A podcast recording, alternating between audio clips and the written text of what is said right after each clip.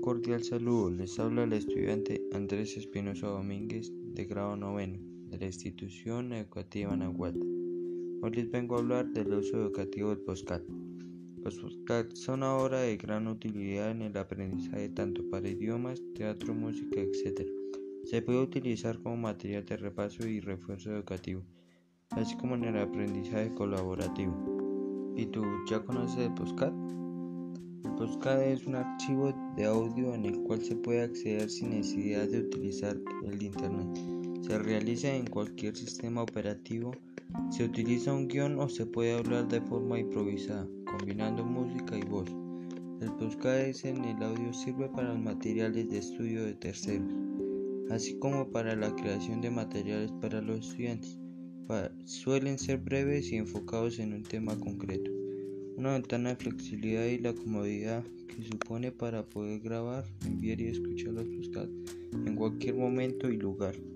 Y esto hace que los estudiantes se vuelvan más autónomos en el aprendizaje, ya que no dependerán del material de los profesores que les ofrezcan.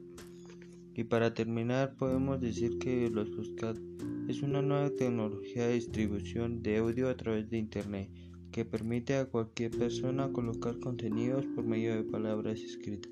El fenómeno de las postcards permite colocar la palabra en forma hablada. Intervención musical Stuff Monster. Les habló el estudiante Andrés Espinosa Domínguez de la institución educativa Nahuatl, post nahuatense. Muchas gracias.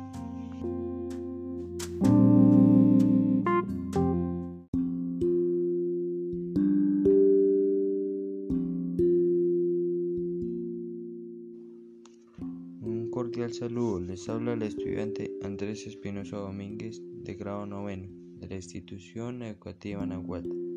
Hoy les vengo a hablar del uso educativo del postcat.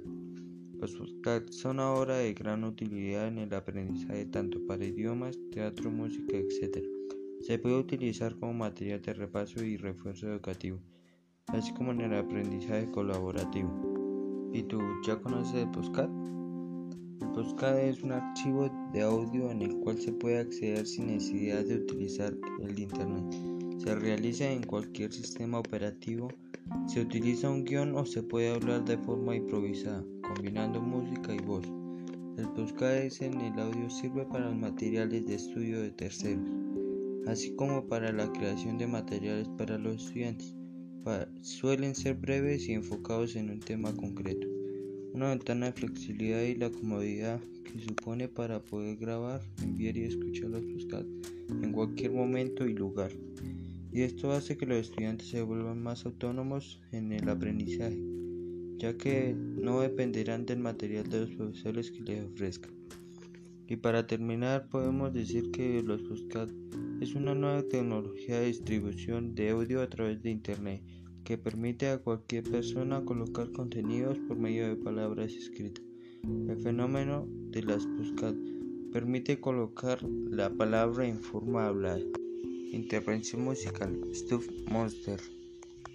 Les habló el estudiante Andrés Espinosa Domínguez de la institución educativa Nahuatl, post nahuatense. Muchas gracias.